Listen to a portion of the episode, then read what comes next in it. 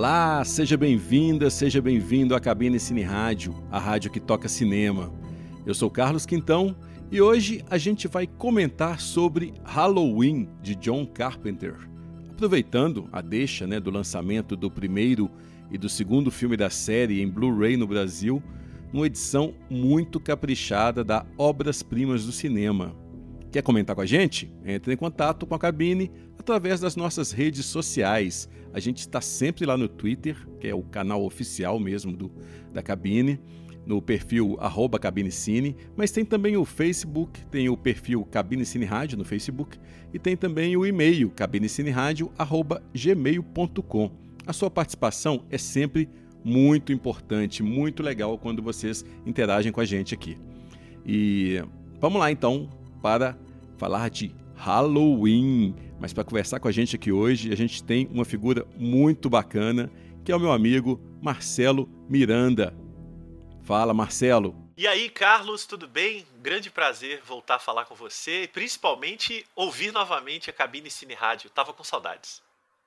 Opa, o Marcelo Miranda, ele é crítico, pesquisador, é curador e ele é responsável pelo podcast Saco de Ossos, sobre tudo que é terror, né, Miranda? É, não só cinema de terror, mas também literatura, quadrinhos, música, série, peep show.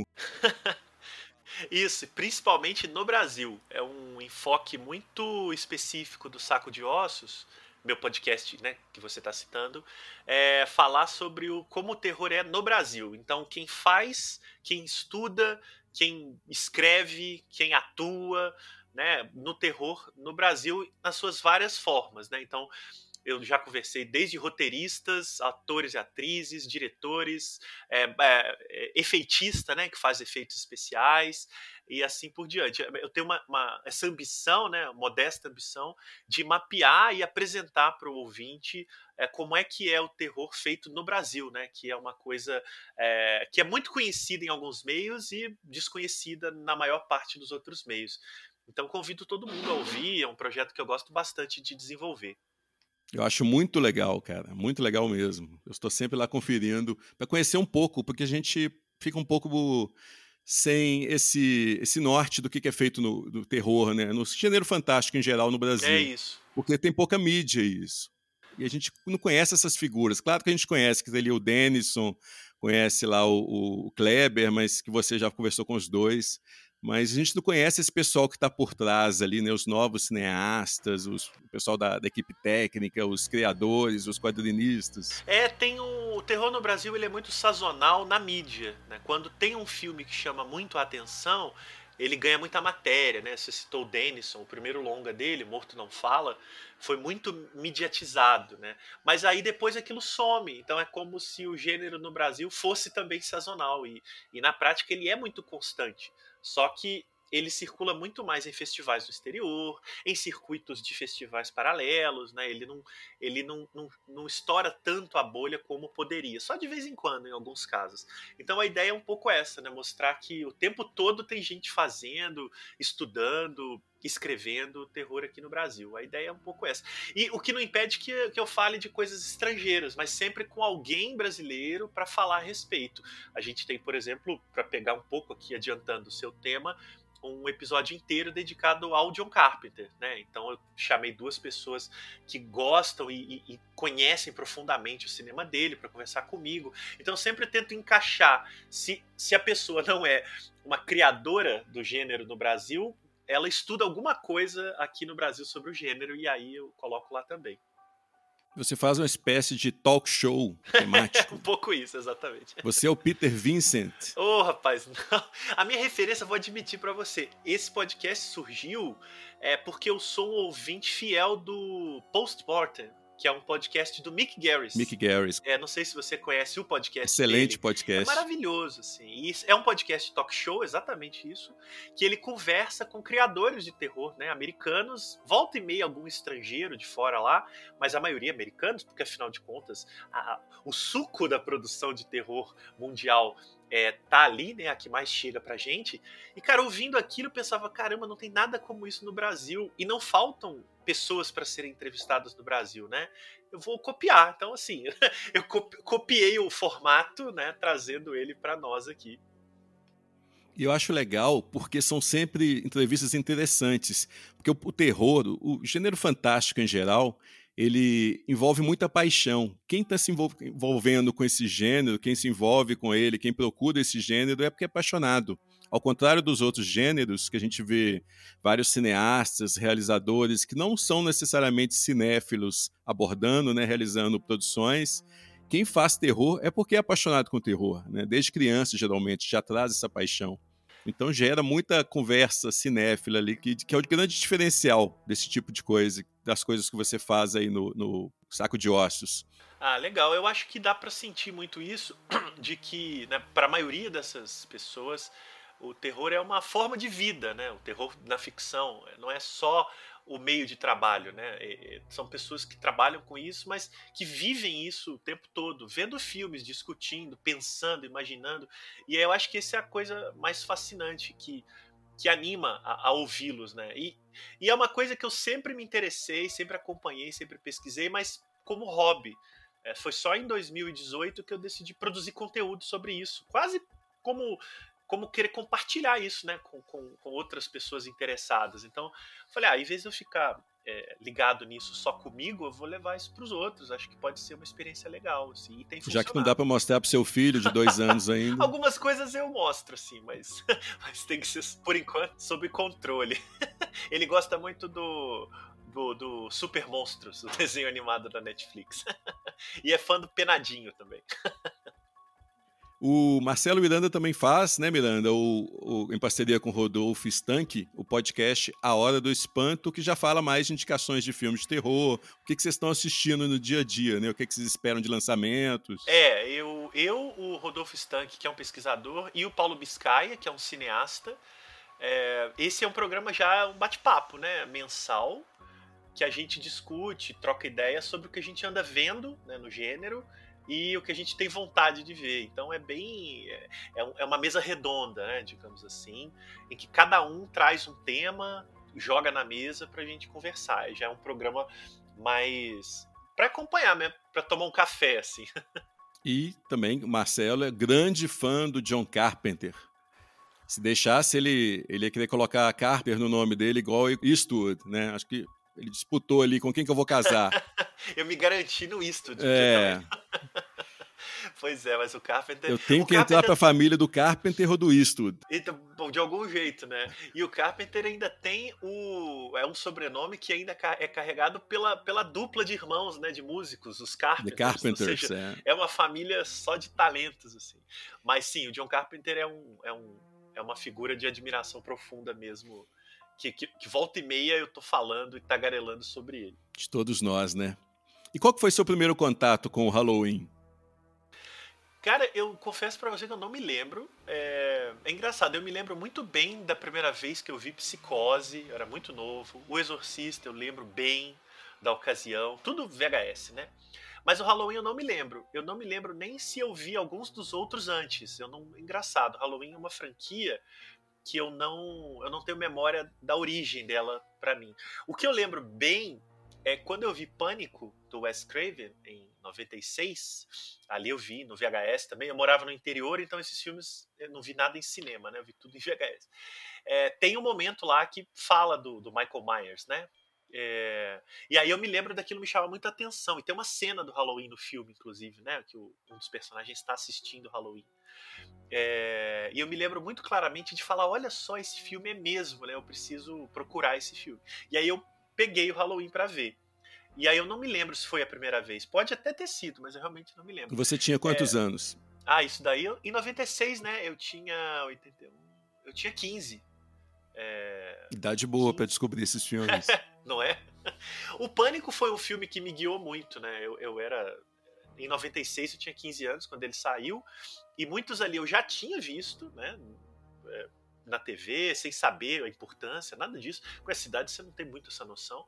E outros eu ia anotando, né? Os que eles citavam no filme e ia atrás. Então, é, foi um filme que me serviu muito de guia é curioso, porque hoje, na verdade, já é tão banalizado, né? Porque os filmes são muito fáceis de conseguir. Mas em 96, à medida que aquele, né, que o Ghostface ia cobrando os filmes das pessoas, Uhum. Ou então eles citavam referências, ah, o fulano que morreu na cena tal, eu ia atrás do filme, então eu, eu mapeava o que o Pânico estava apresentando para mim. E alguns eu já tinha visto, revi, outros eu vi. Então foi uma espécie de, de guia mesmo naquela época. Né? E, e, o terror tem uma coisa, né, cara? Todo gênero, né, tem isso, não é a especificidade dele, não. Que quando você acha um filme que te interessa, você tenta encontrar o que, que tem ao redor parecido. E aí você vai descobrindo camadas e camadas e camadas, e quando você vê, você está fascinado com um determinado aspecto do gênero. É muito interessante isso. E é referência, né? Um referência em cima de referência. A gente nunca sabe quando começou. Você vai no Pânico e descobre o Halloween, que também tem um pé lá no Psicose, que já tem referência anterior, que é o William Castle, e por aí vai. Isso, e, e às vezes você faz referências retroativas. Então, anos depois, muitos anos depois, eu descobri os filmes italianos de terror, né? Dario Argento, Lute Fucci e tal. E vendo eles, eu percebi como o, vários deles também é, são referência no Halloween. O, o Carpenter via esses filmes e então, tem planos ali no Halloween de 78 que parecem muitos planos do Argento em 75. Uhum. Né? E aí você vai rever o Halloween com essa visão, já vê o filme diferente, né? Então você começa a fazer buscas retroativas. É, é um outro exercício muito fascinante também. Ele meio que pega o diálogo, né, e transforma numa, numa através daquela secura típica do cinema norte-americano clássico de Howard Hawks, John Ford, aquela coisa mais sóbria. Exatamente. Eu acho que ele usa a frieza né, da câmera à altura do olho, né, aquela coisa bem rocks que você citou, de filmar o que está diante da sua cara, né, sem aquele barroquismo que é típico do, do, do, do diálogo italiano, é, mas com a, a, a exuberância visual né, de diretores como Dario Argento, por exemplo. Então, é um, é, ele pega essa, essa coisa que ele não o Carpenter pega o que ele herdou das, das, das sessões dele de faroeste e de ficção científica dos anos 50 com esse barroquismo do cinema de horror e faz aquela o que não parece, mas é uma belíssima salada de coisas que no fim das contas é absolutamente original naquele momento histórico. É, um, o que eu curto muito no John Carpenter é que existe um, um tipo de minimalismo é ilusório na direção dele. Porque se você observar bem, não é o que a gente pode chamar de direção invisível, clássica, né, da Hollywood antiga. Tem muitos movimentos de câmera elaborados, tem Steadicam, tem muitos planos em primeira pessoa, tem a, a própria opção pelo formato scope mesmo da tela, né? É uma direção que consegue ser sofisticada, consegue ser complexa na execução, mas simples na aparência. Eu acho que isso vai marcar a carreira do, do Carpenter. E eu lembro de uma coisa que ele falou, eu até peguei isso. Alguém comentou isso no Twitter, eu corri atrás dessa fala dele, onde ele diz que quando ele estudou na USC, ele viu todos os filmes do Howard Hawks e ele notou algo que ele nunca tinha percebido em outros cineastas, né? Por exemplo, Hitchcock o Hitchcock deixava a técnica à mostra, porque por isso é fácil se amá-lo. Qualquer um pode amar o, o Hitchcock. Aí o Carpenter fala assim: é, eu consigo ver por que, que ele é tão bom. Já o Howard Hawks é invisível. Você não entende realmente o que, que ele está fazendo. Ele emprega a técnica, trabalha em cima dela e você acha que está vendo apenas um filme com, com atores, mas na verdade você está vendo um mestre em ação. Eu acho que o John Carpenter tem muito disso. Né? Ele buscou se espelhar no, no Howard Hawks desde lá no início da carreira dele. Isso vai permear o, todo o trabalho dele. A gente percebe exatamente esse diálogo o tempo todo com, com o cinema do Hawks e com o cinema da Hollywood clássica mesmo, já filtrada por esse maneirismo né, que surgiu ali no diálogo, na nova Hollywood, etc. Exatamente, cara. E tem uma coisa curiosa, né? A, o encaminhamento da obra dele vai depurando esse estilo que você tão bem descreveu aí, né? Essas referências que ele tem com o Hawks, com o Ford, né? Outros realizadores. Bud Beriker, principalmente o realizador de western, né? É, ele era um, ele é um alucinado por western clássico, né? ele, ele vai depurando. Então o Halloween é um filme ainda muito exuberante visualmente, né? Tem jogos de câmera, câmera subjetiva, a música né, cadenciada com a imagem. Tem jogos ali que você detecta é, nessa diferenciação que você fez aí entre Hawks e Hitchcock, que você detecta o olhar do Carpenter com mais, é, com mais força. À medida que ele vai fazendo outros filmes, esse, esse, essa exuberância some e ela, e ela é compensada por uma objetividade muito crua, que também é brilhante, né? E que ele vai puxar mais do Hawks do que do Hitchcock, por exemplo. É, então, mesmo um filme como Eles Vivem, que é de 88, 10 anos depois do Halloween, é um filme absolutamente sóbrio. É quase um documentário, assim, né? Se é que a gente pode falar isso, porque nem sempre os documentários são sóbrios.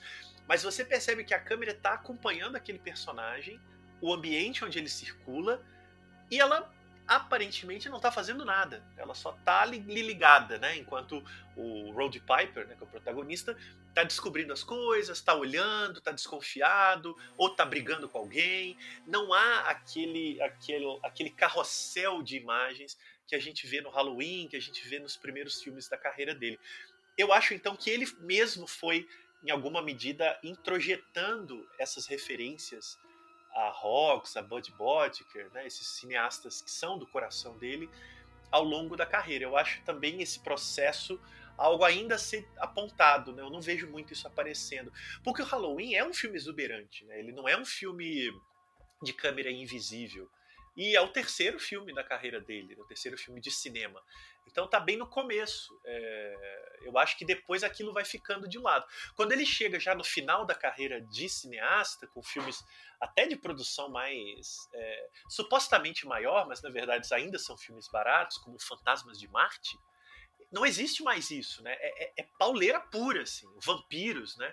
São filmes em que o plano só serve para mostrar aquela ação e aquilo te hipnotiza de uma maneira né, como poucos, que aí entra no, no que você falou do Rocks. Né? Você não vê a mágica acontecer, mas ela está acontecendo na sua frente. É verdade, é verdade. E que mágica, né, cara? Sim, é impressionante. Esse, esse Carpenter anos 90, que é muito subestimado ainda, ele é uma coisa. Ele é o Rocks no auge, assim, né?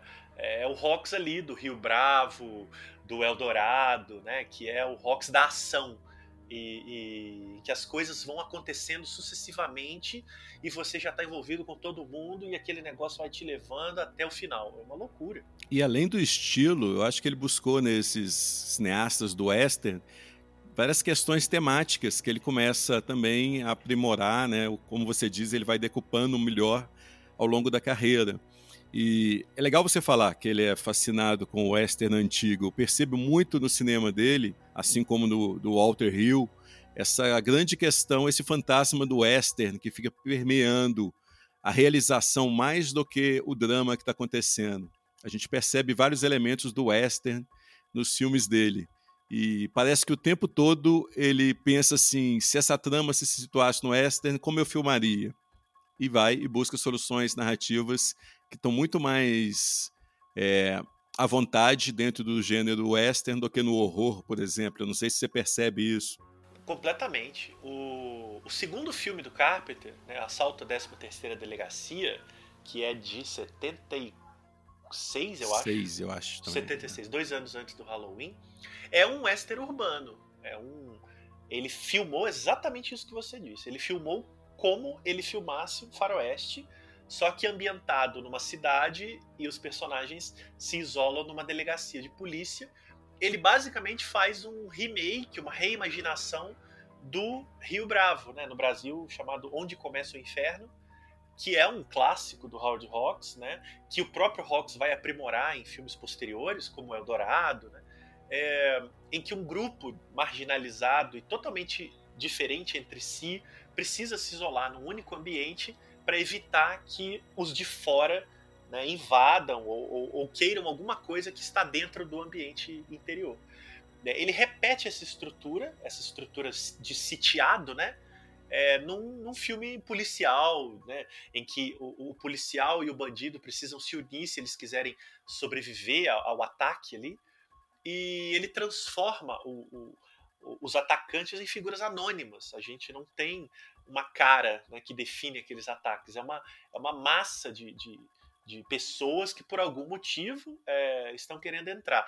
O Carpenter vai repetir isso obsessivamente. Isso vai aparecer no Príncipe das Trevas. É, isso vai aparecer no, até no Halloween tem um pouquinho isso, mas é um pouco menos. E ele vai fazer um faroeste de ficção científica no Fantasmas de Marte, que também tem essa estrutura, e vai fazer um faroeste road movie no Vampiros, que é um que é até a música do Vampiros parece uma música de Bang Bang, só que aí é um filme de caçadores de vampiros. Né, ambientação né? também do vampiro. no deserto, uma loucura assim. Parece um filme do Sérgio Leone com vampiros.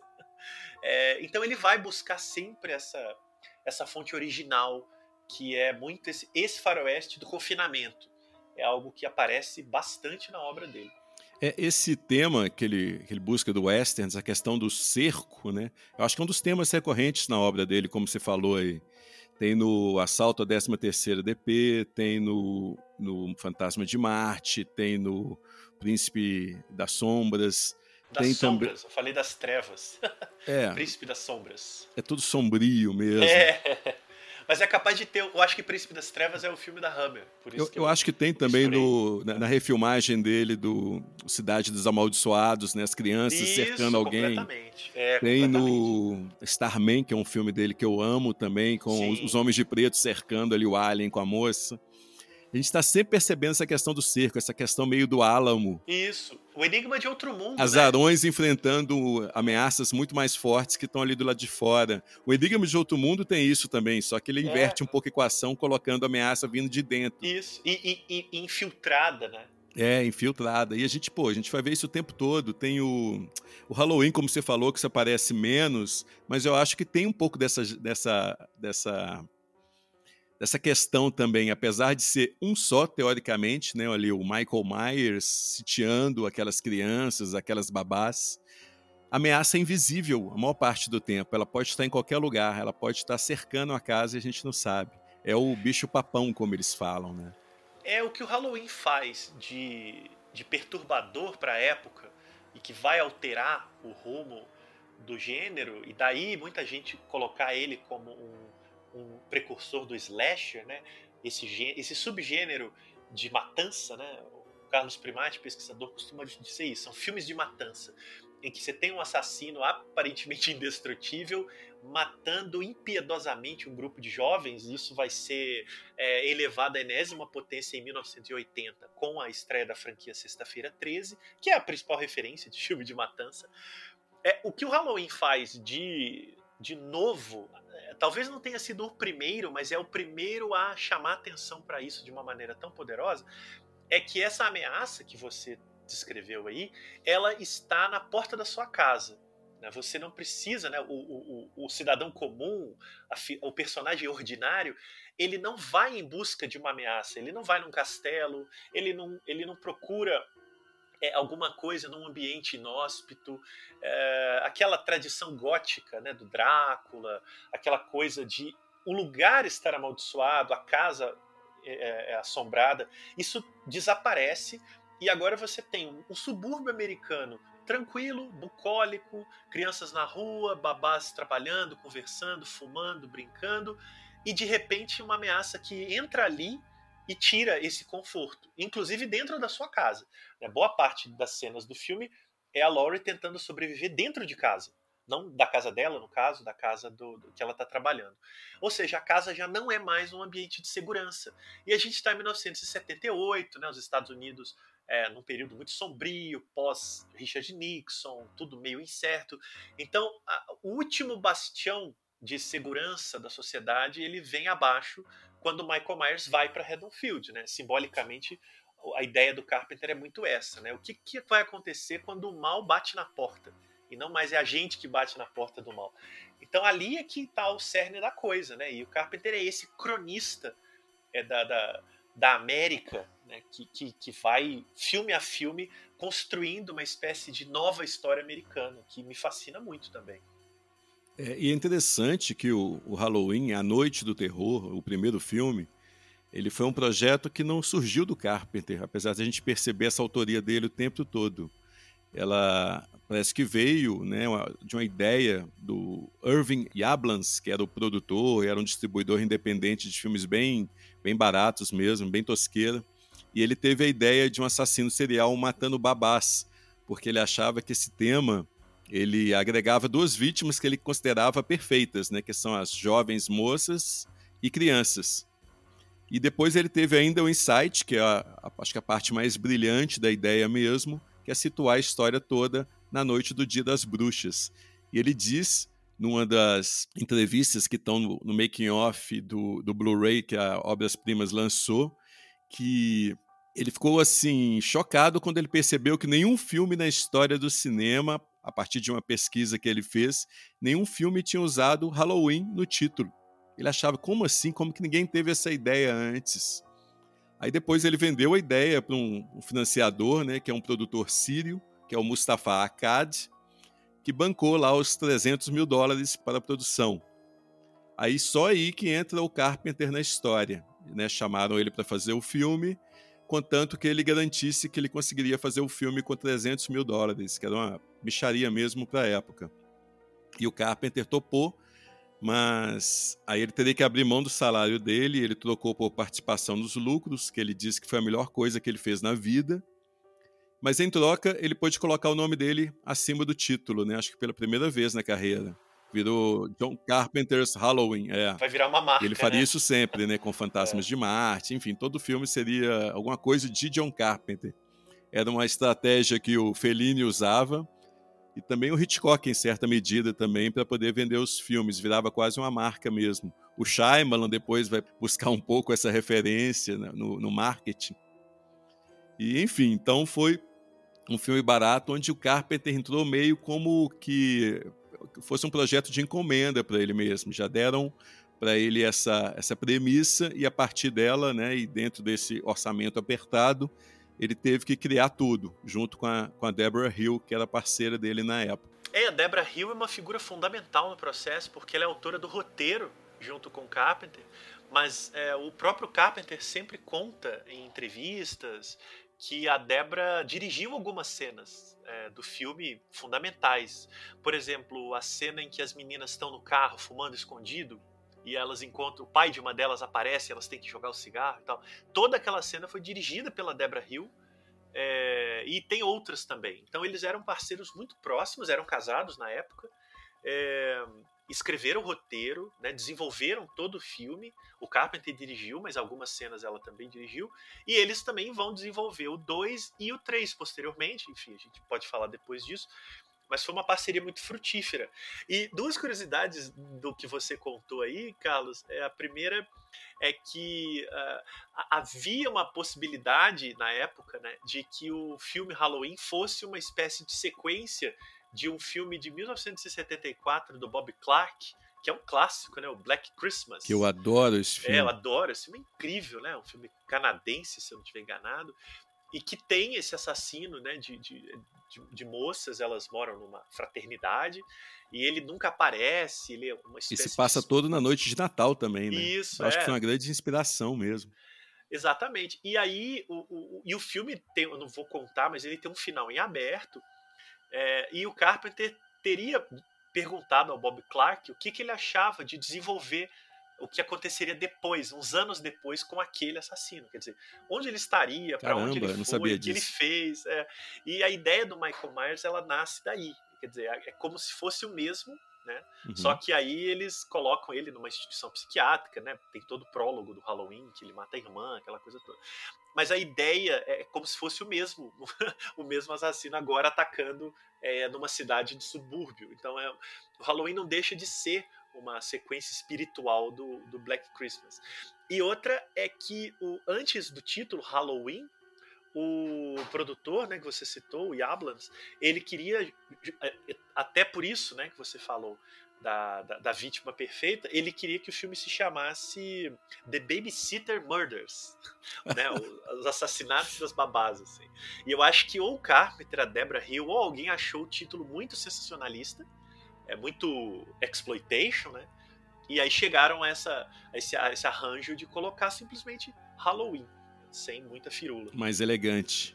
É, exatamente. E que poderia atrair um público por conta da data comemorativa. É curioso porque depois, né, os slashers vão ser caracterizados por se passarem quase sempre em datas comemorativas. Você vai ter é, o, o, o, Dia dos Namorados Macabro, aí vai ter filme com o Dia da Mentira, né? Que é o April Fool's Day. Então a data, o Natal, né? O que tem de slasher no Natal é Dead Night, Silent Night. O próprio Sexta-feira 13 também, né? Isso, é, tem razão. O, então, a, as datas vão se tornar também campanhas de marketing. Né? Você passa a vender filmes que são é, quase todos muito parecidos, né? com altos e baixos, mas a estrutura é muito parecida, é, que se ambientam em, em grupos adolescentes, acampamentos, né? em época de férias, em datas comemorativas. Acho que falta fazer um 7 de setembro, chamar o Bolsonaro para ser o vilão. Não é? A gente tem que pegar umas datas brasileiras. Né? Imagina o Slasher no carnaval, que demais.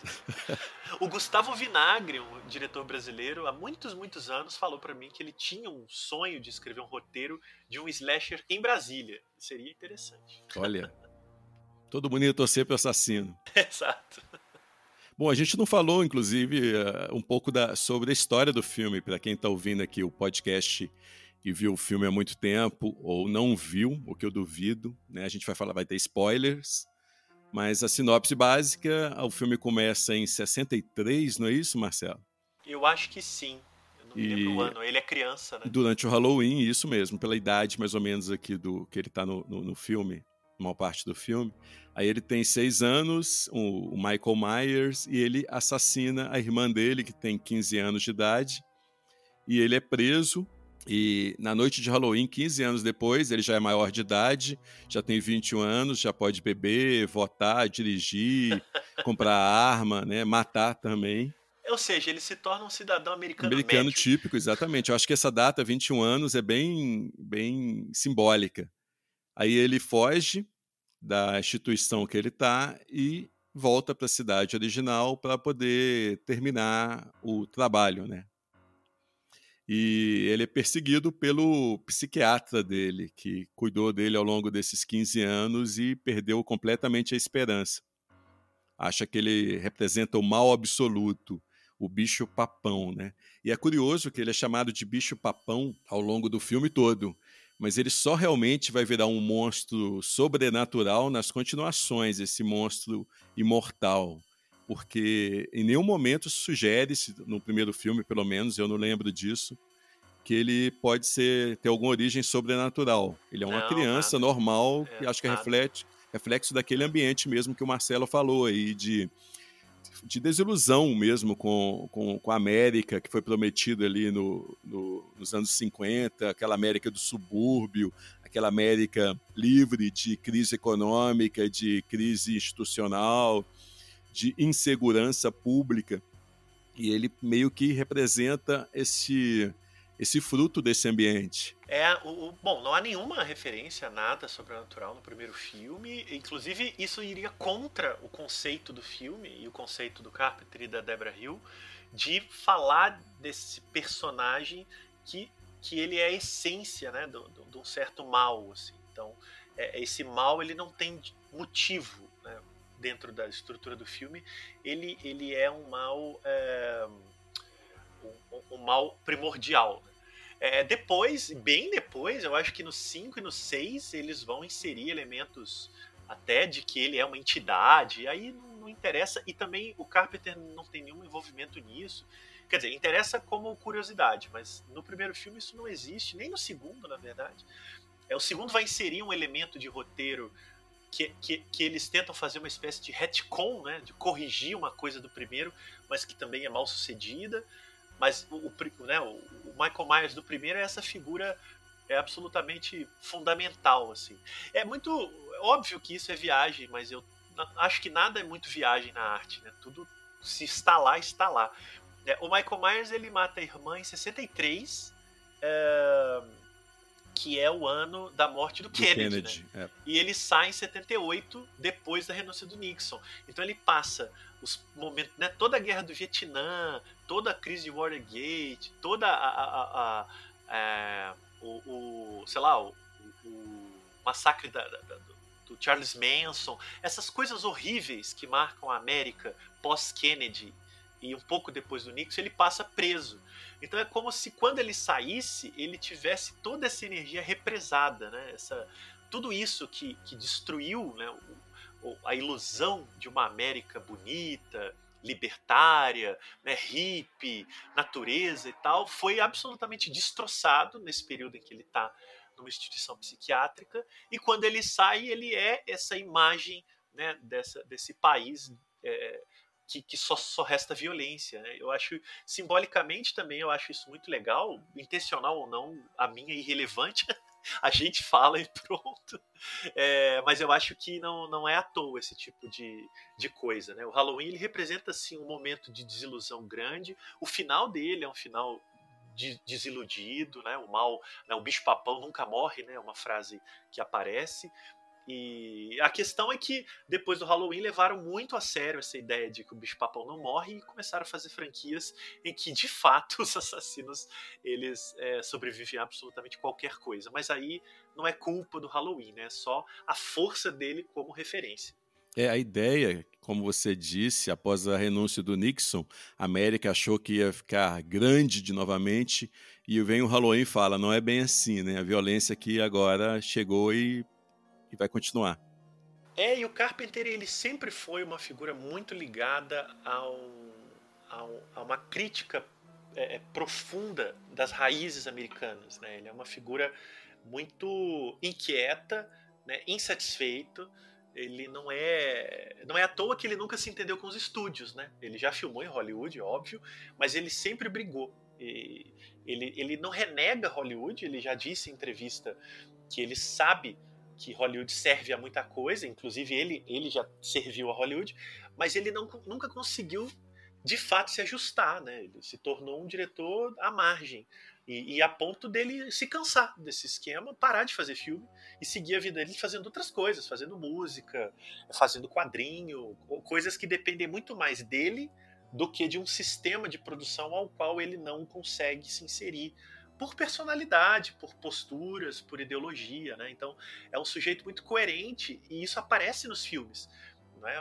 O Eles Vivem é um, talvez seja o filme mais radical da carreira dele em termos políticos, porque ele não tem nenhum pudor de ficar escamoteando a maneira que ele enxerga a, o mundo e a América. E o Halloween já tem essa, essa verve muito clara, né? Não é só um, um filme de um assassino maluco matando babás, né? Ele, ele tenta fazer ali uma radiografia desse momento histórico.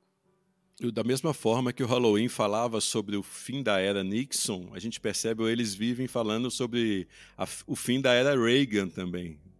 É, os efeitos né, dessa era Reagan na, na sociedade, né? Todo Até na escalação do, do, protagonista, né? Que, pô, já que na era Reagan surgiram todos esses brutamontes que não sabem interpretar, Schwarzenegger, Michael Dudikoff, Chuck Norris, enfim, todo mundo virou estrela. Por que, que eu não posso colocar lá o Rod Piper para ser o, o herói do filme, que é um brutamonte também, interpreta melhor do que a maioria desses atores. e o literal Brutamontes, né? Porque era um lutador de, de, de, de wrestler, né? Era um wrestler. É, então, assim, eu vou colocar um Brutamontes que é um Brutamontes na origem. Que eu sou íntegro e... até nisso, né? Ele não finge que ele é durão. Cara, e ele fala uma coisa muito legal do Eliseve, né? Ele diz que ele pôs o Rod Piper porque ele via as cicatrizes do Rod Piper como um homem da, da, da, um homem da luta, né? não só da luta no ringue, mas um, um, cara que lutou a vida toda, trabalhou pesado. Então ele falou: eu queria um, um trabalhador desempregado, né, fudido, sem casa, sem comida, mas que tivesse as marcas do trabalho, né? Esse, esse corpo é, definido pelo trabalho. Né? Então ele bota lá o Rod Piper e é incrível né, a presença dele naquele filme. É incrível. Aliás, o, o, os castings do, do John Carpenter costumam ser incríveis mesmo, como que ele encontra a pessoa certa para fazer aquele papel certo. Daí a parceria dele de vários filmes com Kurt Russell, por exemplo. Mas eu acho que no Halloween a gente já percebe isso, né? A figura do Donald Pleasance é, para aquele papel do Dr. Loomis. Eu acho que aquilo ali tem uma importância no filme, porque se ele fosse atrás daquelas figuras que ele tinha pensado originalmente, lá o, o Peter Cushing, o Christopher Lee, talvez o filme tivesse muito daquele, pelo menos daquele ranço dos filmes da Amicus, da Hammer. Não, Hans eu acho que é uma coisa pejorativa, porque eu adoro esses filmes também, mas né, no, no, acho que ele não representaria tão bem essa questão de ser uma coisa nova. Já o Donald Pleasence é mais associado com esses com esses diretores, né? Já tinha trabalhado com Polanski no Armadilha do Destino, já era um cara mais um pouco mais contemporâneo naquele período. E tem também a Laurie Strode também, que eu acho que a Jamie Lee Curtis foi um casting de gênio aí. A filha da Janet Leigh no papel. Ele respeita a velha Hollywood e ao mesmo tempo aponta já para a nova geração. É, eu acho que se ele tivesse colocado essa ideia original, né, uma figura referencial do terror mais antigo, como o Peter Cush, Christopher Lee, ele ia chamar muito a atenção para a referência. Né? E alguma coisa ia ficar com ruído ali. Quando ele põe o Donald Pleasance, que não tem tanta essa referência, ele, ele participou de alguns filmes desse gênero, mas não é tanto assim, é, né? Associado é... com horror. Ele não é o horror encarnado, como era o Christopher Lee, por exemplo, né? Que era o Drácula e tal.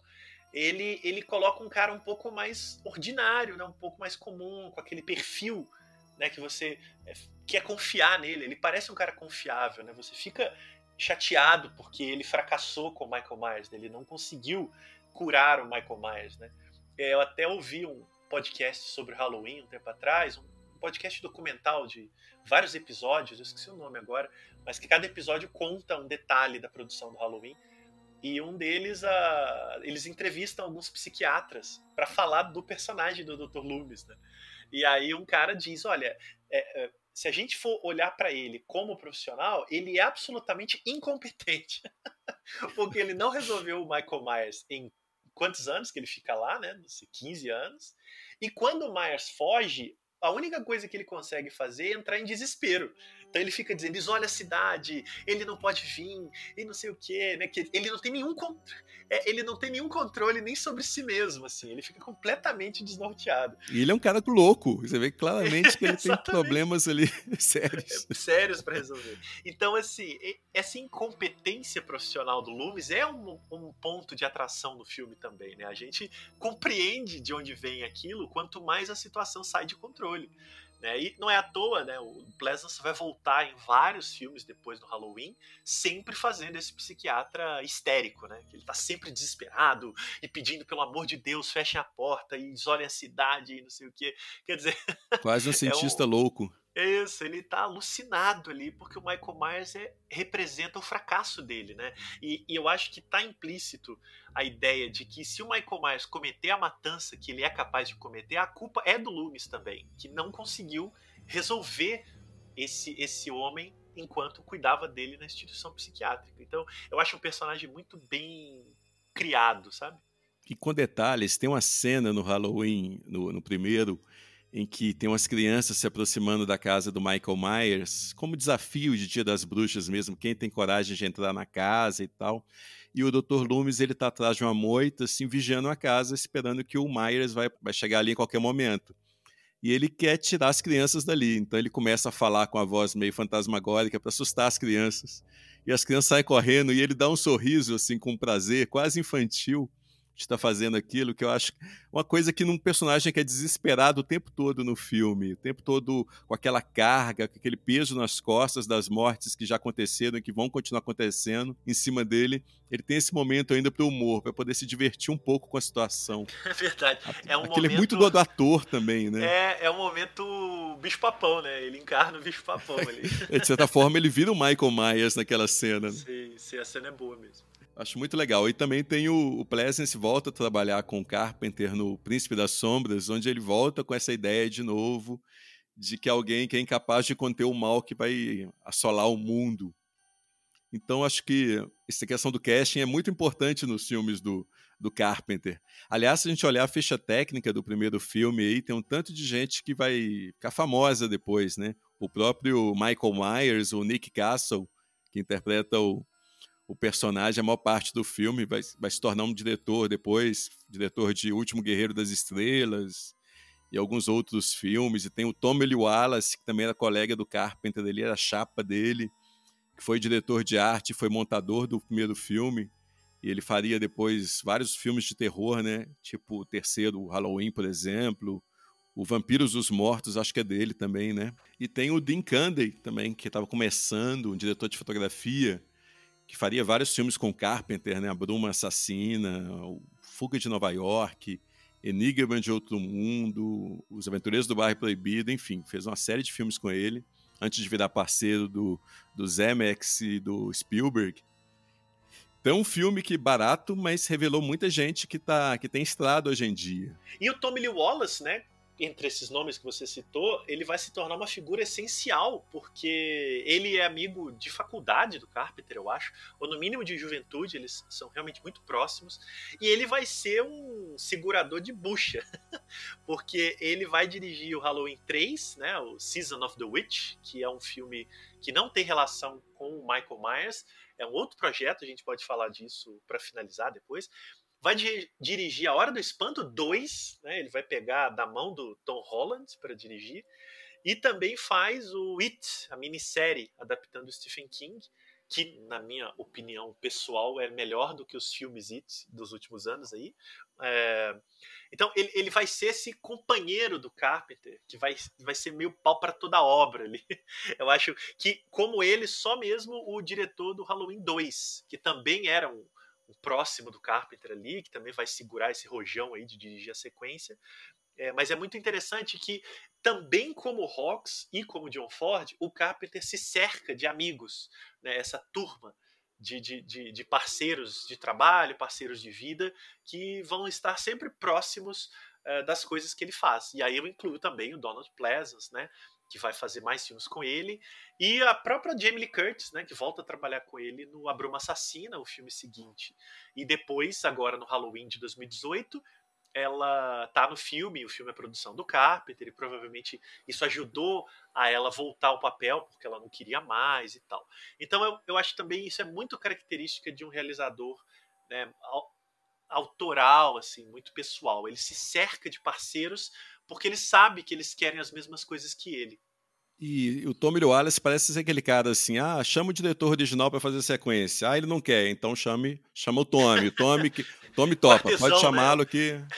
o artesão competente. O cara vai lá, ele vai filmar, vai ficar ok. Paga um não cafezinho um para ele que ele faz o filme. não vai ser um sucesso, mas o cara vai dar conta do recado. E os filmes são competentes. Eu gosto dos filmes Isso, que ele dirigiu, é. né? É artesão, né, cara? É, é o, é o pau para toda a obra ali, é o Road Piper da, da do, do, do, cinema mais barato, né? Você quer fazer um filme com muito dinheiro. É o chapa, o né? O cara que carrega é... o piano. Isso, aí o seu diretor que você está querendo contratar não quer fazer, então você diminui pela metade e chama o Tommy Lee Wallace, entendeu?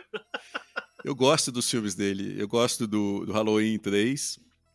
Eu gosto do a Hora do Espanto 2, que você falou. Até o Vampiros dos Mortos eu curto também o filme. Exatamente. Pois é, CP, o cara dirige a sequência, sequência do Vampiros, cara, que já era um filme B do Carpenter, né? Assim. Assumidamente B. É, exato. Então, ele é esse cara. Tipo, e o Carpenter não quer, Tommy, bora lá. Aí ele vai lá e dirige, entendeu?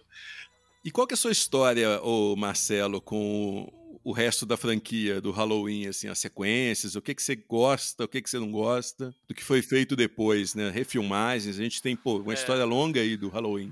É. Cara, eu não. É, bom, o Halloween 2 é uma sequência direta. Eu acho ele um filme muito bom, muito, muito bem conduzido, bem realizado. Ele é quase um filme do Carpenter, no sentido estrito, porque ele tem envolvimento absoluto do Carpenter ali, ele escreveu roteiro com a Deborah Hill, ele conduziu toda a produção, ele só não quis dirigir. É, mas, mas você tem ali a, a, a, a, essência, né? aquele, aquele clima carpenteriano no filme todo, é, mesmo que ele renegue, ele não gosta do filme, ele diz que tomaram decisões infelizes e blá blá blá, mas aí eu acho que é um pouco uma, uma insatisfação né, do artista. Ele não quis dirigir a sequência e também não gostou. É, mas eu gosto bastante. O 3, esse é o complexo, né? Porque ele tende a ser é, renegado pelos fãs da franquia. Alguns nem viram, né? muita gente não viu esse filme por saber que ele não tem o Michael Myers, ele não é um filme da trajetória do Michael Myers. Mas aí eu acho que vale gastar dois minutinhos para falar do 3. É o seguinte: o... depois do 2, que tem um desfecho, né, o 2 ele termina a história. é, os produtores procuraram o Carpenter e a Debra, queriam continuar fazendo, óbvio, e eles disseram que não, não interessava mais, que o Michael Myers já tinha dado, e blá blá blá, não queria fazer mais. É, e aí surgiu a ideia de fazer, usar a data do Halloween como uma data que todo ano eles produzissem um filme de terror que se passava no Halloween, né? O que hoje é muito comum né, nas séries de antologia. Hoje a gente tem aí American Horror Story, é, várias outras, né? O próprio Twilight Zone voltou agora é, o, o, The Terror, né? essas séries em que cada temporada é uma história diferente. Residência Rio, Mansão Bly. Isso, exatamente, perfeita analogia. Né? É, a mesma equipe, mesmo conceito, mas a cada temporada muda a história. A ideia era essa, a cada ano, uma nova história ambientada na data do Halloween para estrear no Halloween. Eu acho sensacional essa ideia. Pô, maravilhoso, né, cara? O Carpenter gostou, fizeram o filme, ele não dirige, né? Quem dirige é justamente o Tom Lee Wallace. É, mas o Carpenter e a Deborah escreveram o roteiro, produziram, lançaram e o filme foi um fracasso colossal, assim, devastador, a ponto de todo mundo ali espalhar bolinho mesmo. Falou, olha, ninguém quer fazer mais, acabou, chega e tal. Eu acho que foi um erro estratégico lançarem como Halloween 3. Acho uma má ideia. Eles tiveram uma ideia incrível como projeto, mas tiveram uma ideia infeliz como marketing. Porque é óbvio que o, o espectador naquela época, já mais fissurado ali, sexta-feira 13 já estava batendo na porta, né? O pessoal já conhecia é, outros filmes do gênero, queriam, achavam que iam ver o Michael Myers, chegava lá e era um filme absolutamente diferente, quase uma ficção científica, né? Um filme de apocalipse, né? Um, um, filme com, com outra pegada e foi um fracasso.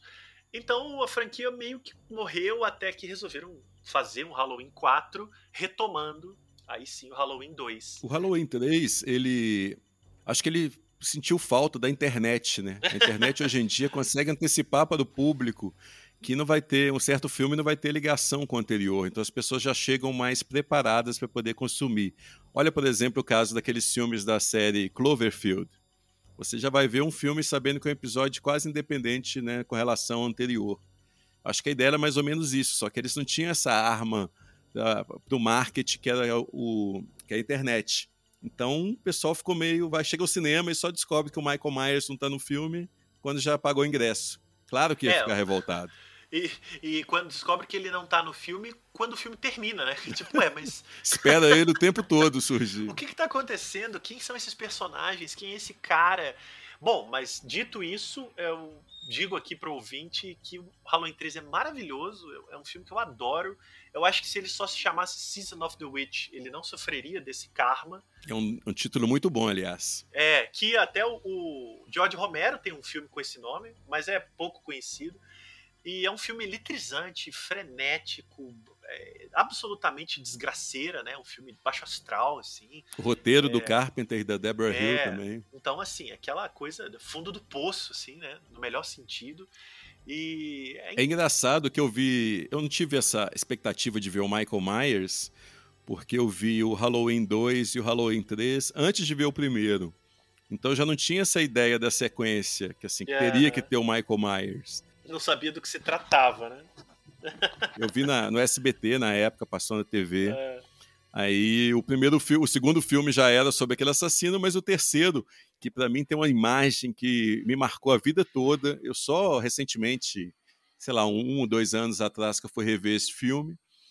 E, mas eu sempre lembrava dessa imagem que estava presente, inclusive, no, no spot de TV que o SBT passava na época, que era aquela, aquela abóbora sendo esmagada por dentro Sim. e saindo cobras de dentro. Eu sempre tive uma fobia isso. de cobra absurda. Terrível, Aí eu vi aquilo, falei, nossa, isso para mim.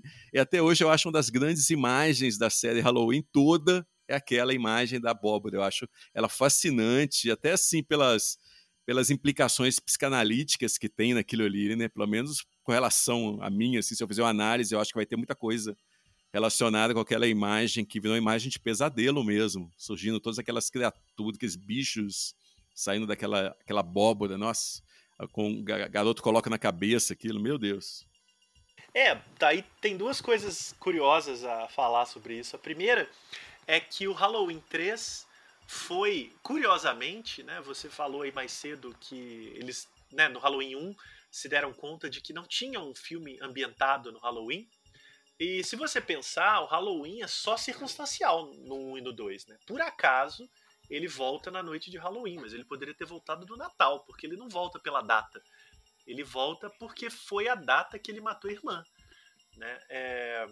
Mas o Halloween 3 é o primeiro que o Halloween, a data, é essencial para a trama. Né? A origem do Halloween, o, o mito, né? o Hallow's Eve, né?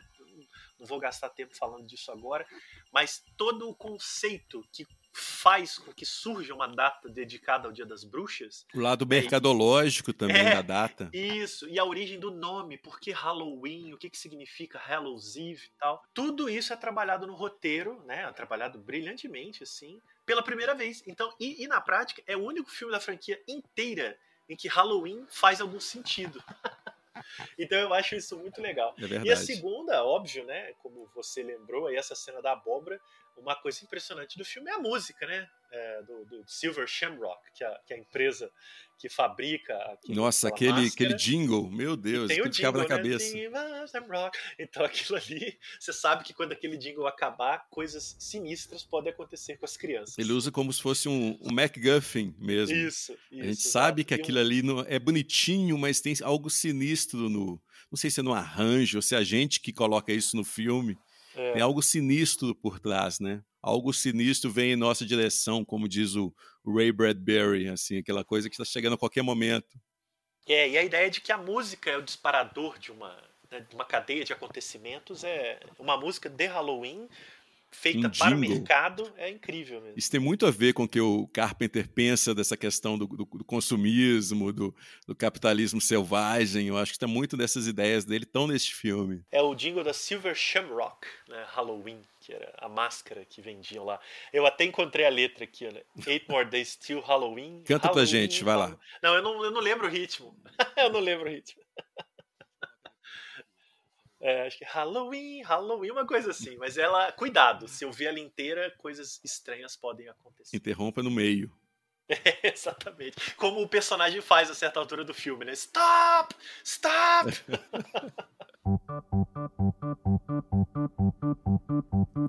happy, Halloween, Halloween,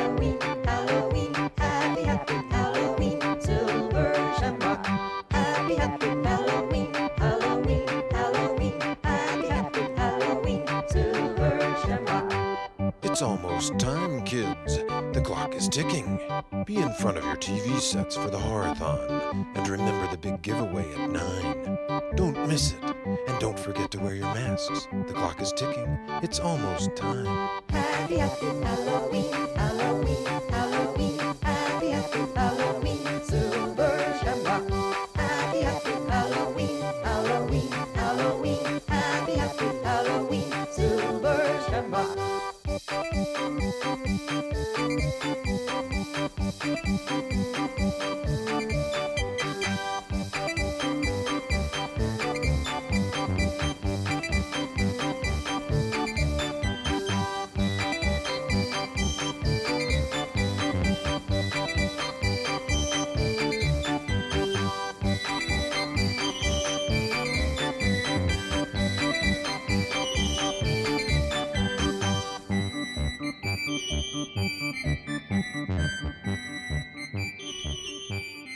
Mas enfim, aí terminou o terceiro, aí a gente começa. A, o Michael Myers se torna no quarto filme, não é isso?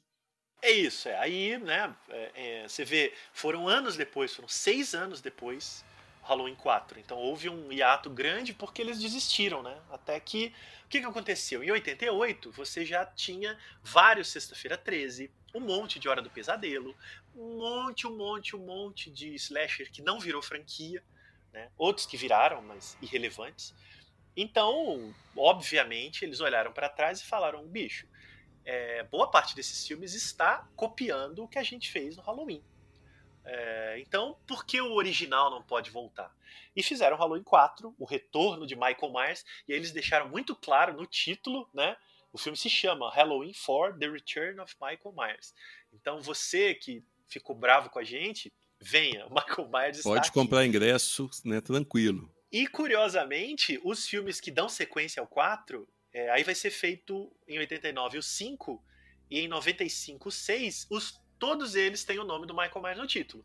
The Revenge of Michael Myers e The Curse of Michael Myers. Então eles não caíram mais no erro de insinuar que pudesse não ter Michael Myers no filme. Eu isso nunca é tinha muito... percebido isso. Pode ter certeza de que isso foi absolutamente proposital.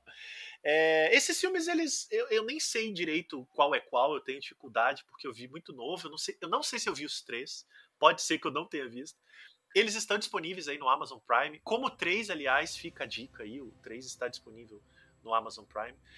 É, eles são mais genéricos, né? O Michael Myers vai ganhando superpoderes. Envolve uma, uma, uma filha, eu acho, da Laurie, que é a herdeira dele. Enfim, é, é uma uma farofa de coisa, mas tem uma curiosidade histórica, né? E aí, em 95, eles um pouco que enterram a franquia, mas em 98 a franquia ia completar 20 anos, né? Não a franquia, o primeiro filme.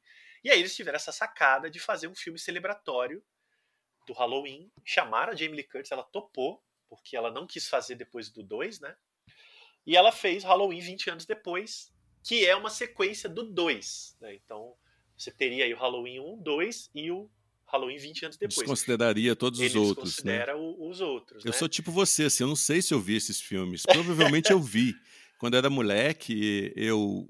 Quando eu ia no locadora de vídeo, eu não era atraído imediatamente pelas. Né, até gostaria para poder levantar a moral, mas eu não era atraído pelas prateleiras de clássicos, filmes de arte. Eu ia direto na de ficção e de terror. Sim, e sempre total. tinha uma porrada de coisa nova ali. Acaba que você tinha muita coisa de arte e clássico nessas prateleiras que eu descobri através do gênero. E provavelmente eu vi esses Halloweens lá, com certeza algum deles eu vi, não sei se todos ainda. Agora, esse H20 aí eu lembro de ter visto no cinema. E é legal que você fala do. Você começou falando do pânico, como que o pânico te levou ao Halloween. E é um filme que busca muita inspiração no pânico, né? Na forma como ele pega os, os clichês do horror. E eu não lembro direito do filme, eu lembro disso, dessa, dessa influência muito grande que, os, que aquele horror autorreferente estava tendo na época em cima do roteiro deste filme. O roteiro é do Kevin Williamson? É do Kevin Williamson não creditado, mas Ah, ele é roteirista.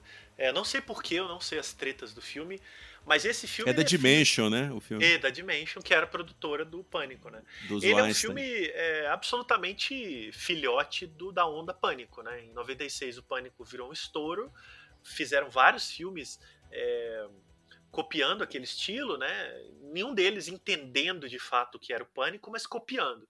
Né? Eu sei que vocês fizeram verão passado, Lenda Urbana e assim vai. O Halloween 20 anos depois é uma resposta a esse fenômeno e quase uma ideia assim. Então, assim como o Pânico é um, um- neto do Halloween, vamos então vamos recuperar aqui o vovô, né? E eles fazem o Halloween 20 anos depois como um filme daquele período estilo Pânico. Então, os protagonistas quase todos são jovens, né? A Jamie Lee Curtis, ela é a figura veterana. Ela não aparece tanto quanto os jovens, porque o núcleo jovem é que caracterizava esses filmes. É, o roteiro, o Kevin Williamson tem participação no roteiro. O Kevin Williamson é o roteirista da franquia Pânico e também de vários outros derivados.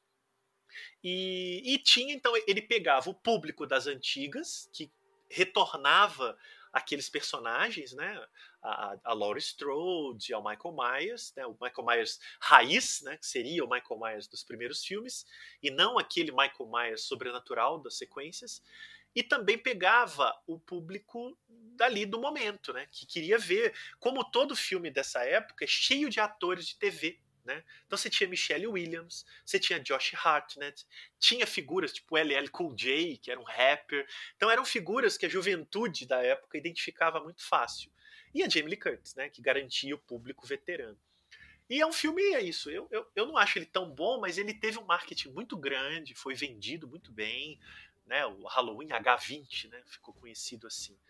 E, e ele, em alguma medida, também concluía a história do Michael Myers. Mas né, o bicho papão nunca morre. E pouquíssimos anos depois, é, esse pessoal nunca fica satisfeito. Né, e, e em 2002, quatro anos depois, fizeram o Halloween Resurrection. Que Esse eu- curiosamente. Eu, tenho certeza cara, que eu nunca vi.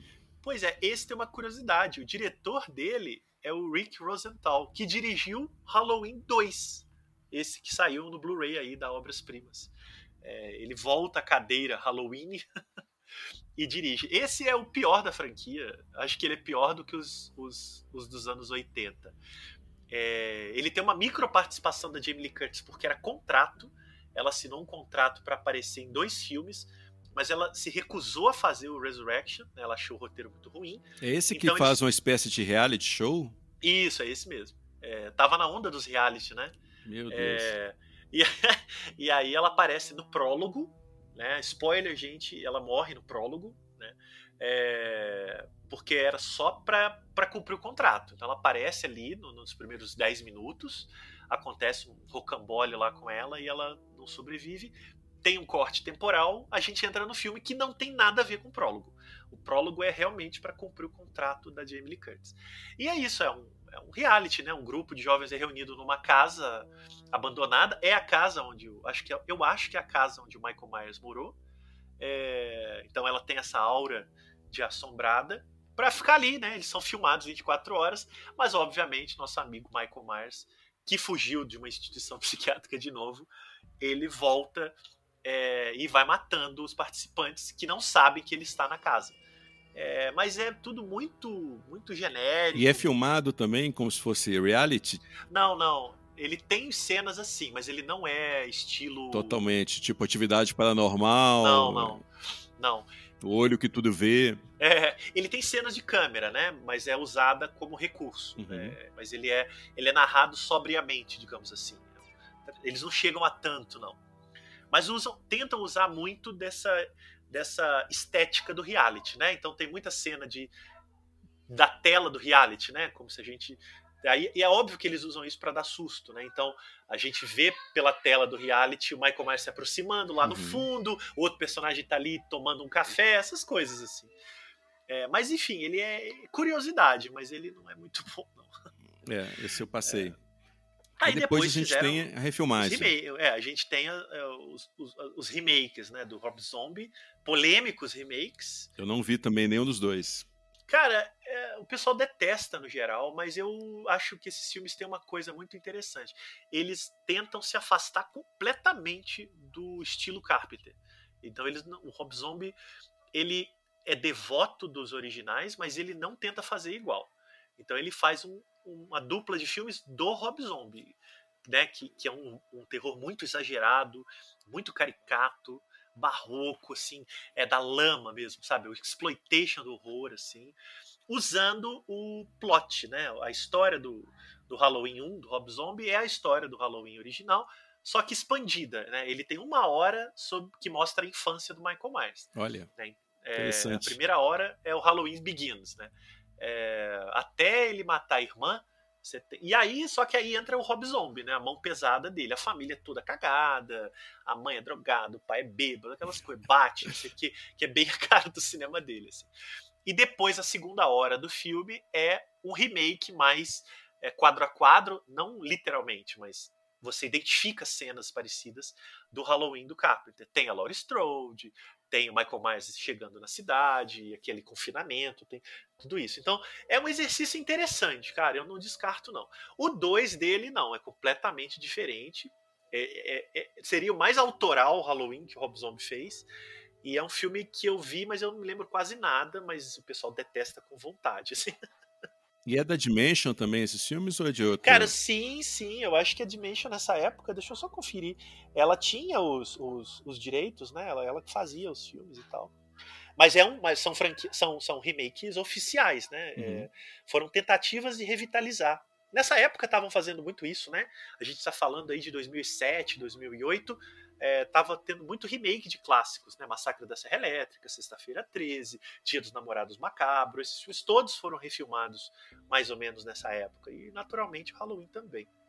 Mas aí, enfim, eu acho que o Rob Zombie queria fazer uma trilogia, não rolou, né? No, o 2 foi um fracasso mesmo, não, não deu certo, e abandonaram durante 10 anos até que em 2018 o próprio Carpenter voltou à franquia graças à insistência do Jason Blum da Blumhouse, muito fã dos filmes do Carpenter, É, tem uma história maravilhosa, né? Que ele procurou o Carpenter, nunca quis saber dessas franquias. E ele e o Carpenter é um sujeito meio grosseirão, assim, né? Meio tosco e tal. E aí o Jason Blum conta que chamou ele para uma reunião, eles se sentaram e falou: olha, é, esse filme já está sendo feito, né? Eu não estou aqui te pedindo permissão, porque nessa época, como o Carpenter costuma dizer, né? enquanto o cheque estiver entrando, ele não fica aprendendo nada. Ele nunca se importou com é, remakes e sequências, contanto que pagassem bem. Isso, se o cheque entra, ele. Ele, ele é bem pragmático com essa relação com, com o cinema dele e com Hollywood também, né? É, e como ele não, não consegue se acertar com os estúdios, ele se acerta recebendo pelos filmes que ele fez. Chuta o balde. É nada mais né? justo, é. Tipo, olha. Já que vocês vão avacalhar com a minha obra, paguem bem por isso. É, querem refilmar? O direito é meu, tá aqui. Pagou, pode fazer. Tanto que vários filmes dele foram refilmados, outros ainda serão. Aquele The Fog é horroroso. Pois caramba. é. Enigma de Outro Mundo. Um Enigma de... de Outro Mundo. Eu gosto.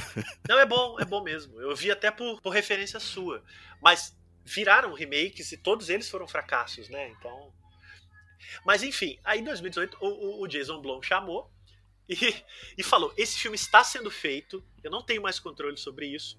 É, e aí você pode entrar comigo pra gente fazer ele bem, ou você pode não entrar, mas ele vai ser feito. Uhum. Diz que o Carpenter achou essa postura dele uma postura firme, boa, corajosa. Falou, tá tipo bom, ele, né? Eu me identifico nesse cara. Esse cara é bom. É, esse cara, é esse bom. cara ele me chamou para dizer o seguinte: com ou sem você, vão fazer.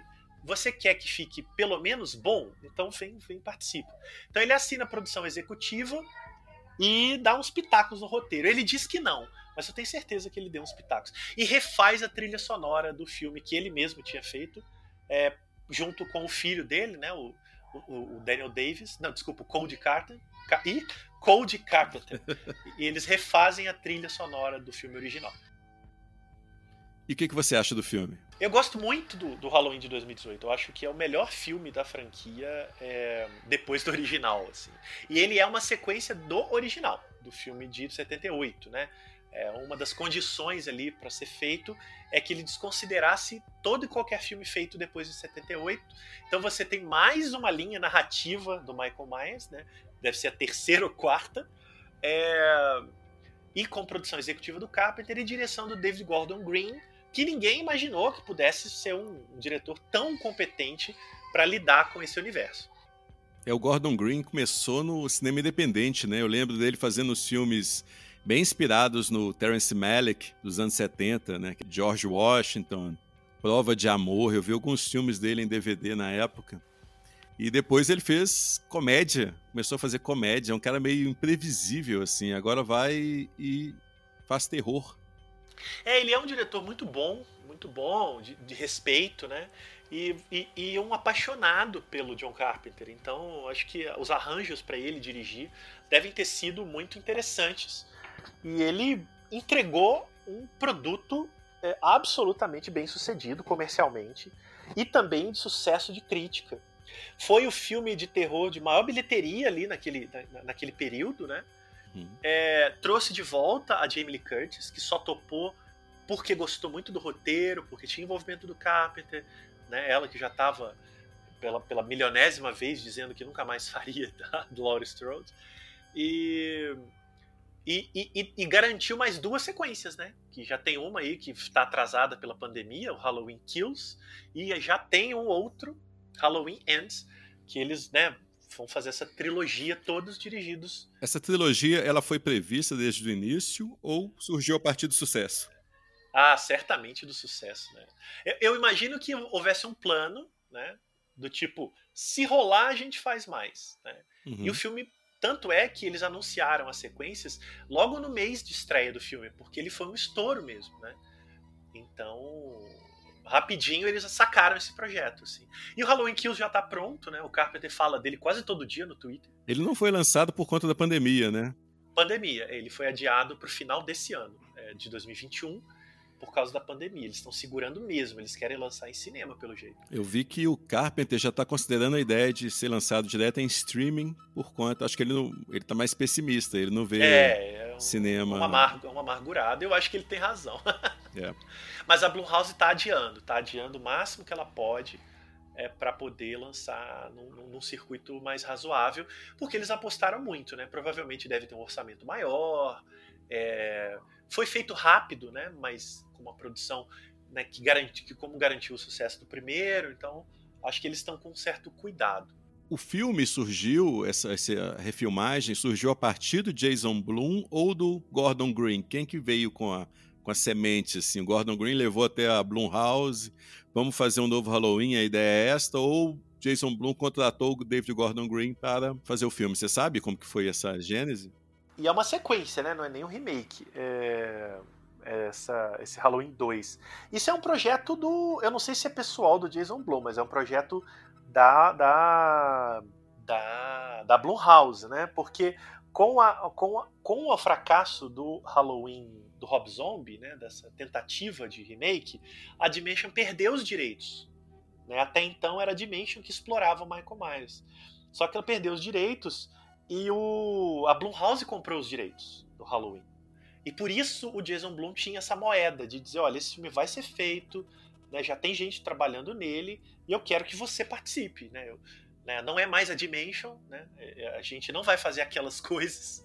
É, então a gente quer te chamar para, no mínimo, acompanhar e estar tá ligado e não deixar a gente fazer besteira. Óbvio, né? Ele alimentou a vaidade do Carpenter, uhum. né? ele uhum. soube alimentar ali o véi, ao mesmo tempo respeitando o tributo à obra dele. E aí dali eles foram né, procurar diretores. Então o David Gordon Green, eu acho que ele entrou já depois do Carpenter. É, é, é, ele é um diretor contratado, muito ligado né, ao Carpenter no sentido de ser fã, mas ele é ele foi contratado para ele apresentou né, uma maneira como ele abordaria esse novo Halloween e ficou muito ele conquistou ali as graças o Carpenter é louco com ele né vive elogiando e do Jason Blum também. Então acho que foi uma trinca perfeita. E é uma espécie de Halloween H40, né? Isso, exatamente. E eu vejo que o porque que o Carpenter gosta do, do Gordon Green, porque eu acho que ele, ele meio que emula mesmo o estilo do Carpenter, questão do uso da tela larga, dos movimentos de câmera mais, mais sutis e tudo mais, muito, né, aquela, aquele steadicam, acho que ele busca muito essa inspiração lá atrás. Eu vejo mais Carpenter no filme, pelo menos emulado de certa forma, do que o Gordon Green dos filmes que a gente conhecia lá do início da carreira e também das comédias com Seth Rogen e aquela galera ali. Sim, é um filme muito elegante, né, no bom sentido, um filme que entende o gênero, né, esse subgênero é, com muito. Ele não ignora o passado e também não tenta inventar um, né, um subgênero que não existe. É, é isso, né? O, o, David Gordon Green é um artesão ainda melhor do que outros artesãos que passaram pela franquia. Né? Não, não é um filme brilhante, que re, revigora, nada disso. Mas ele é um filme poderoso, assim. Ele está léguas acima da média de filmes similares que são feitos anualmente. É, realmente, acho que é uma combinação de talentos ali, né? Um bom produtor, um bom diretor, o Carpenter ali no, no, no, dos bastidores, a trilha sonora, o elenco, né? o tributo ao passado, olhando para o futuro, porque é um filme de três protagonistas mulheres, né? Representando três gerações, a questão do empoderamento, da resistência, do luto, né? Esse assassino que representa também essa opressão do século XXI, né? O filme ele, ele reinventa um pouco essa imagem do Michael Myers, né? Como é que ele aparece agora em 2018, né? É, ele não é mais o mesmo de 78, mas ele ainda é esse mal, né, violência anônima. Então acho que o filme ele é muito, ele faz o que em geral remakes, sequências e franquias não fazem, que é compreender o impacto que aquilo tem para o imaginário e atualizá-lo, né, em vez de só ficar repetindo os cacoetes. Eu acho que faz falta no filme. É um filme assim, eu não curto tanto igual você. Eu acho até assim que eu fiquei bem decepcionado, que eu vi que foi um filme muito, muito bem recebido na época. Mas aí, quando eu vi o filme, eu senti falta muito da tensão que tinha alguns capítulos anteriores, principalmente os dois primeiros, se a gente considerar só a trajetória do Michael Myers. Acho um filme muito, muito morno, né? O que a gente não pode falar desses dois primeiros filmes. E eu acho que faz falta o Gordon Green compreender mais o que, que é o terror.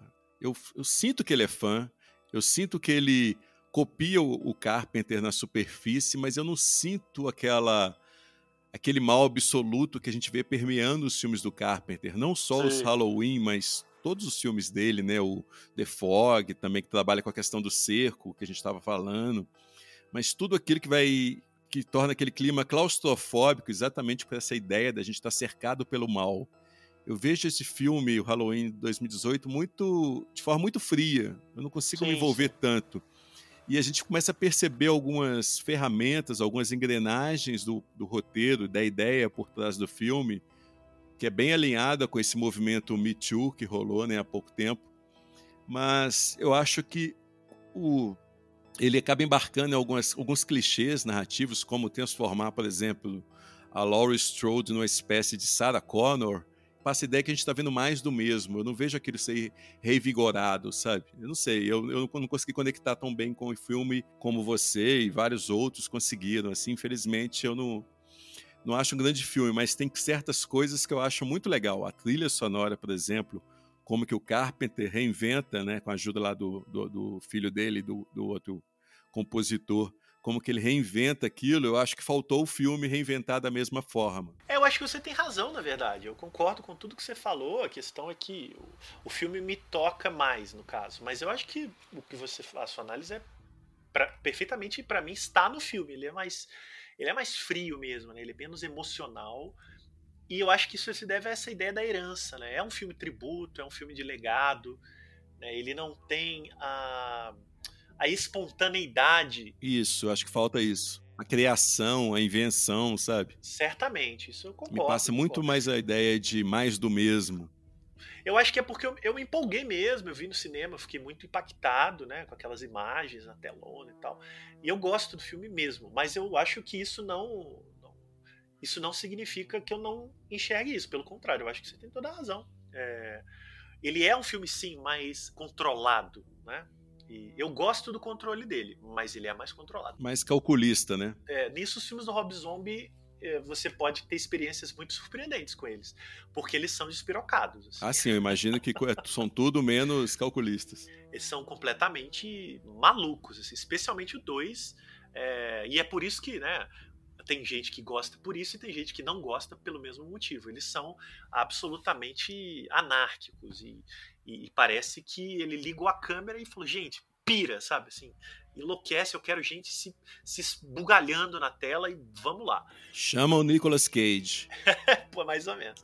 Eu gosto, acho que os filmes do Rob Zombie são experiências é, muito interessantes. É, mas no, nesse caso, sim, o Halloween do David Gordon Green ele é o oposto. Ele tenta ser mesmo esse filme de legado, esse filme de respeito, né? Então vai, ele pode causar essa sensação mesmo de, de, frieza e de distanciamento. Eu tenho a esperança de que os próximos filmes, uma vez que ele já está meio que liberto dessa obrigação de prestar contas para o Carpenter, que nos próximos filmes ele comece a, a pirar mais mesmo. Né? Eu acho que é, moral para isso agora ele tem. Né? O filme foi um sucesso, como você falou. Sim, exatamente. Talvez ele solte a mão, né? Vamos ver. Ainda mais da forma como termina o Halloween de 2018. É. Onde que ele vai, né? A partir daí ele vai para onde? O que, que ele pode Cara, fazer? Exatamente. Tem assim uma coisa muito louca, né? Que vamos admitir, né? Assim, eu sempre falo isso. Halloween é uma franquia que a gente não precisa mais. É verdade. ela já, ela já deu há muito tempo. Mas a gente continua vendo porque ela tem apresentado propostas interessantes. Né? Quando o Carpenter entra para se envolver, a gente fica curioso e tal. Mas é, o Paulo Biscay fala isso. O, o, Halloween Kills é a sequência que nenhum de nós precisa, mas todos nós iremos ver. Com certeza. porque, porque, não há nenhuma chance desse filme ter alguma coisa diferente. Nenhuma. Não, isso não vai acontecer. É, mas mesmo assim a gente quer ver, a gente se interessa por esse universo, se interessa porque o David Gordon Green é uma nova cara nesse, nessa franquia. O Carpenter tá dando o aval, e no meu caso, particularmente, o que ele dá aval eu fico curioso, né? Então, assim, a gente vai ver, natural, mas não, não vai ter nada lá, assim. Vai ser um derivativo competente, no, no, no mínimo, né? Uhum. E no máximo um derivativo brilhante. É, eu vejo dois, o, o, do Rick Rosenthal, que fez lá em 81, o dois é igual ao primeiro. Ele não apresenta algo novo. Talvez assim ele já comece a comece a sofisticar mais as mortes, né? Algo que vai ser bem copiado pelos slashers da década de 80 e uh, resgata um pouco dessa inspiração que vem lá do Diallo, né? As mortes são mais sofisticadas, mais elaboradas, não é simplesmente machadada e pronto. E mas ele tem uma, uma lógica em ser assim, porque é uma sequência direta do primeiro, é como se fosse uma extensão do primeiro filme, né? Como você disse antes da gente começar a gravar, é como se fosse um filmão mesmo. E é, é muito legal você ver em sequência o primeiro e o segundo filme, como eu fiz agora, revi há pouco tempo. Claro que o segundo filme não tem a força do primeiro por outros motivos, mas eu entendo essa opção estética. Agora, quando você vai fazer uma sequência para o filme 40 anos depois e teoricamente já situando né, na, nas questões contemporâneas, eu busco mais do que simplesmente ver essas questões contemporâneas sendo colocadas na tela de forma de forma dramatúrgica, né? Eu penso isso de ser também refletido na forma estética do filme. Sim, sim, eu concordo. Mas enfim, o filme é o que é, é só uma opinião, é, assim, é, é, só uma, mais uma confissão dessa minha frustração que eu tive quando eu vi. Sim, sim. Mas é isso. O que você aguarda do segundo e terceiro filme, então, é mais do mesmo. É mais do mesmo com temperinhos. Mas eu não tenho grandes expectativas, empolgadíssimo e tal. Quando eles estiverem disponíveis, eu certamente vou ver muito feliz e com prazer. Né? É, mas não, não, acho que vão ser. Não acho que eles vão ser nada mais do que já são, entende? Eu acho que vão ser derivativos do, desse Halloween de 2018. E tudo bem, eu acho que as franquias vivem um pouco disso, né? De, de derivativos. Se eles forem derivativos de qualidade, tá tudo certo, né? A gente cresceu vendo essas coisas. É chato quando eles começam a ser derivativos realmente ruins, né? Sim, é, sim. absolutamente dispensáveis. Então, acho que é um pouco por aí. Mas é isso, Marcelo. Foi muito bom falar com você aqui, cara, sobre Halloween. Sobre, sempre, aliás, é sempre bom falar com você sobre cinema em geral, sobre qualquer assunto. Muito bom que você de novo aqui na cabine. E para quem está ouvindo aí, se ouviu até agora, é porque curte muito Halloween, né? Então eu acho que vale a pena é, dar uma olhada nessas edições que saíram agora pela Obras Primas, porque estão fabulosas, tanto no aspecto técnico quanto também na, na, embalagem, no que cerca ali, nos extras e tudo mais. Está muito legal. Eles usaram os melhores masters para cada filme e a gente vê isso refletido ali na, na, na, projeção ou no seu display, na forma como você for assistir o filme. Acho que vale a pena demais. Acho que são grandes edições e grandes formas de você ser introduzido o filme ou pelo menos para poder rever também aí, né? Revisitá-los. É, eu acho que sim, é uma aula ali de John Carpenter, né? Muitos extras, qualidade altíssima, uma versão estendida do filme, né? Que foi um corte de TV com cenas que não estavam no cinema, o que em geral é curioso, porque é o contrário. E, enfim, uma sessão dupla. Eu recomendo ver o um e o dois na, na lapada, assim, porque é, é, é realmente feito para isso, né? Depois retroativamente foram feitos para isso. Então, muito legal. E obrigado, Carlos, pelo convite. É um prazer, principalmente, conversar com você. E, em segundo lugar, conversar com você sobre o John Carpenter. Então, estou sempre à disposição para qualquer papo aí. Parabéns e Cabine Cine Rádio continue. Pô, teremos outras oportunidades, né? Eles vivem, vem aí. Ah, olha só, que maravilha. Eu escrevi para o livreto. Ó, oh, que bacana. é, vai, que vai sair pela Versátil Blu-ray, né? É. Rende um papão também isso daí. Pô, massa. Obrigado, Marcelo. Abraço, cara. Valeu, um abraço.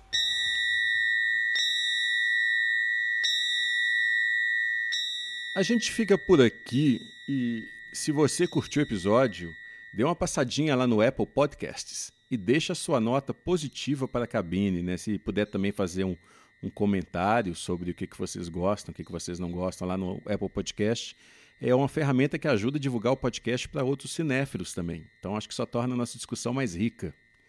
E a cabine fecha as atividades hoje com o tema principal do Halloween de 2018, que é uma nova versão para o tema original do John Carpenter, feita pelo próprio Carpenter, juntamente com o filho dele, Cold Carpenter, e com Daniel Davis.